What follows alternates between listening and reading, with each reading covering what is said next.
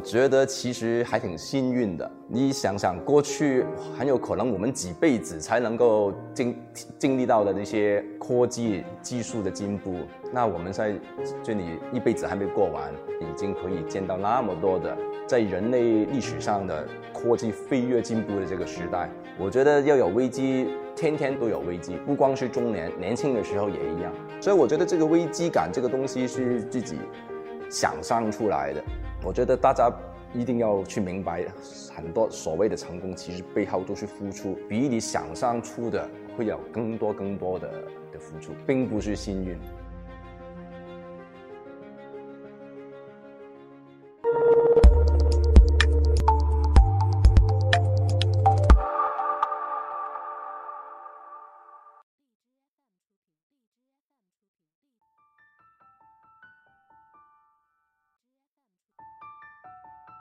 我是卢建生，我是深圳视觉科技的 CEO。过去几十年，我都是从事电子产品方面的工作，尤其是通信行业和手机。接下来我会专注做 VR。其实十八岁出来工作是我作为全职工作。其实我十二三岁已经在暑假的时候已经去出来做一些业余的兼职，已经有过一些工作的经验。那十八岁出来工作，当时香港的社会找工作不容易，现在也不容易。但现在的不容易是你要找到理想的工作不容易，但是那个时候要找到一份普通的工作也不容易。啊，我也没有上过大学，所以就只能在一家啊电话工厂里面做一个在流水线上面做一个普通的工人。但是我有一个事情我还是引以为豪的，就是我当时没有放弃学习。我连续七八年，我工工作下班以后，我晚上去读夜校学那啊电子工程，因为我就是，就当时我是觉得未来的科技就是电子行业肯定是会越来越发达，越来越兴旺，嗯，起码有所谓的就是一一技之长，能够有有有一些一点小本领，然后就随着这个经历，我在工厂里面就一步一步的可以得到提升。后来就转到别的公司去，一步一步从技术工人，然后提升到工程师，从技术部门就转到商商务部门，就做 sales 啊，做 marketing 的那些工作，就慢慢慢慢再提升到做管理层。曾经在在爱立信啊和后后来的索尼爱立信两家企业里面啊，都能够做到。当时啊，作为亚裔和华人最高级别的高管，那我觉得是，呃，对自己的一个一个认可，也是可以算是一个里程碑吧。真的要想回到过去的话，我但愿我能够回去，啊，我中学的那个年代，我能够当时要是我能够努力一点，专心一点去读书，也许当时就能考上大学，也许，嗯，就是整个。人生的那个道路可能不一样了，但是啊，反正都是一个都是一个问号，就是未知的那个未来。但是能够多读书，用心一点，专心一点去读书，能够考上一家啊不错的大学，能够把自己的知识丰富起来，然后再到社会工作，我我我我认为应该是比较好的，只不过当时没有做到。因为我我的起点比较低，所以我本来我的期望值没有太高，所以每得到一点点的小进步，我都我都会很满足。在这方面，我我我有要求，但是我我没有一些过分的的期望。呃，如果回到以前，就是刚才说的，就是这辈子就是原来没有正式的上过大学，这个是一个小小的遗憾。我觉得市场一局的所有我们做的预测都是错的，市场的发展比我们想象中的要快很多，速度要越来越快。我觉得总结起来，我觉得我们的应变速度一定要非常的快，决定要非常非常的决断。过去的二十几年，因为我见证了。从我们的固网电话一直过渡到现在的手机，尤其是智能手机，已经大大的改变了我们的生活，可以说是改变了世界。那我觉得现在随着 VR 技术越来越成熟，在未来的十几二十年的时间里面，我们很有可能就是会见到从传统的影视拍摄都会过渡到全景的拍摄，从 VR 开始，我们逐步的。过渡到 AR 甚至于 MR，很多朋友以为就是 VR 就局局限于啊影视制作方面的啊的内容。其实，嗯，我们接触了很多的客户，他们已经把 VR 拍摄利用我们的专业 VR 相机，已经应用在很多很多的不同的应用里面了。比如说是教育和培训，比如说是一些国际一流。媒体的一些新闻的呃采访、新闻的记录，也有一些呃媒体或者是国际知名的频道利用 VR 的技术来拍摄纪录片，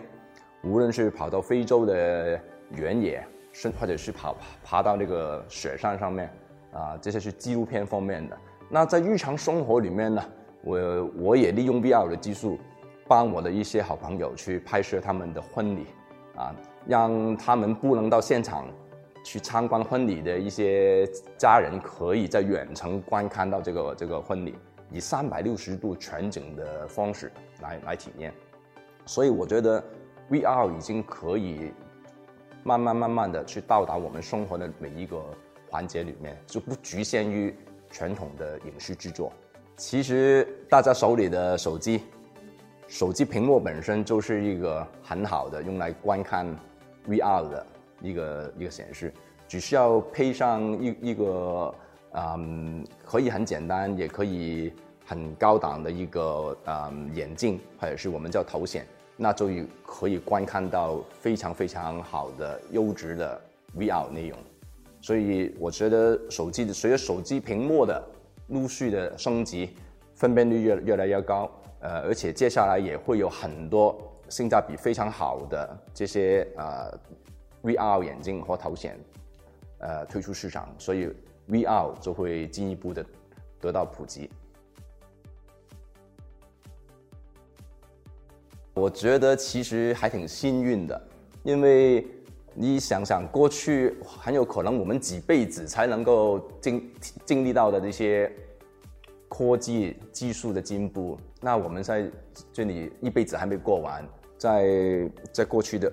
二十二三十年里里面，已经可以见到那么多的，就是在人类历史上的那个科技飞跃进步的这个时代啊。但刚好因为我的人好奇心比较重，我是很喜欢去赶那个科技的潮流，都希望能够。事事都能够跑到别人的的前面，能够认识到新的事物，所以对我来说，我我挺喜欢的。现在资讯很发达，你上微博也能够学到很多很多的东西啊。我觉得学习有两方面，一个一方面你要广，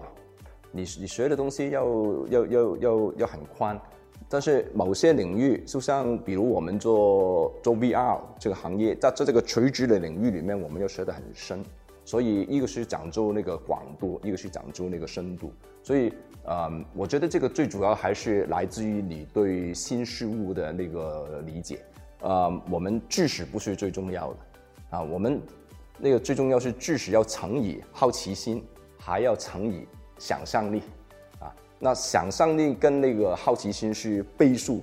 上去的，知识只不过是一个基础。而且知识是永远就随时你都可以通过阅读，通过通过那个搜索，你都可以增加、可以积累的。但是我们要培养的是好奇心，还有想象力。我觉得好奇心是跟你对于成功的渴望是相关的。如果你要成功，你就要进步。你要进步的话，你一定要有好奇心。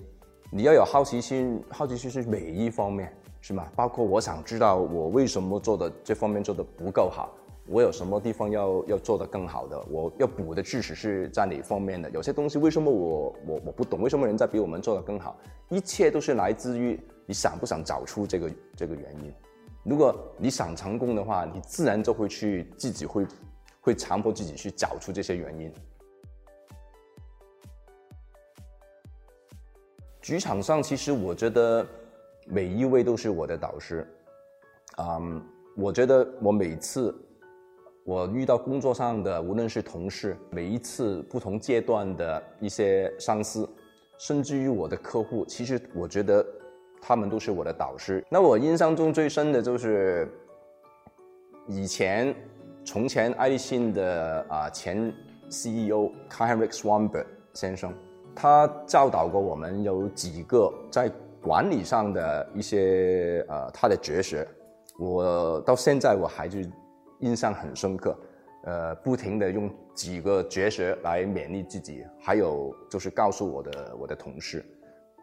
一个就是他经常强调的 seek the truth，就是要寻求追求真相，因为每一个事情只有一个真相。我不喜欢听到人家说啊，可能是怎么样，应该是什么，可能和应该，但是这个事情只有一个真相。如果这个真相我们不把它搞清楚，就会影响到我们所有后面的的判断。而且这个是体现一种追求真理的一种一种探探索的精神，所以这个是一个态度的问题。另外一个就是 know your numbers，一定要对你所。管辖的范畴里面所有的数字非常的清晰，比如我们是做专业 VR 相机的，我们这个相机的重量，我们有几个镜头，每个镜头的光圈有几档，然后那个景深，那个呃鱼眼镜头的角度，对于那个拍摄我们的那个 ISO 从多少到多少，对这些可能是一些很技术很具体的一些细节，但是我们做这个。部分的话，我们必须对这些数字非常熟悉，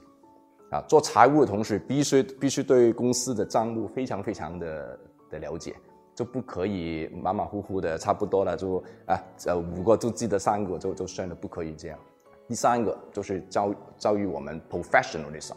就是专业性，就是我们做每一个事情，做这个事情一定要做到比别人更专业，就是不能够。就是草草了事，不能够就是做的所谓的不不专业，所以我也经常跟我的同事强调，我们做事情一定要要不要不做，一做一定要做的最专业。我只会告诉年轻人，就尤其是他们年轻，他们有的是时间啊，成功与失败这个都是一个成长过程而已，不要把失败看得太太重要，最重要是自己能够有保持健康。年轻人。嗯，因为现在娱乐很多，啊，生活比起过去也安逸很多，嗯，所有人世界很公平，大家都有二十四个小时，问题是你怎么利用你的二十四个小时，我怎么利用我的二十四个小时？我早上起来五点钟起来，我就已经开始回复客户的电邮啊或短信的那些，你可能你。六七点钟，你比比我晚两个小时才才起了起来，我已经多了你两个小时的的时间去工作，跟你在学校的学生一样，每一位学生都是二十四个小时。为什么有些考第一，有些是考考考第十？这个都是跟你不一定是跟你付出的努力有关系，我觉得是你怎么样去优化自己的时间，怎么利用时间，这个这个有关系。我没有太刻意去想有什么中年危机，我觉得要有危机，天天都有都有危机。不光是中年，年轻的时候也一样。你十八岁出来工作，找不到工作的时候，有没有危机感？有危机感。找到工作，你觉得你没有被提拔的机会，你也觉得有有危机感。所以我觉得这个危机感这个东西是自己想象出来的。很多年轻人，我经常说，他们只看到一些所谓成功人士的那个表面的风光，我见过他们就是辛苦的付出的那一面，大家都是。只喜欢看到人家一些生活上的一些鸡毛蒜皮的一些事情来大大造文章，他并没有去看他们后面付出的努力，人家怎么样从完全不懂得讲英文，然后变得在国际媒体上都能够直接用英文对答。我觉得大家一定要去明白，很多所谓的成功，其实背后都是付出，比你想象出的会有更多更多的的付出，并不是幸运。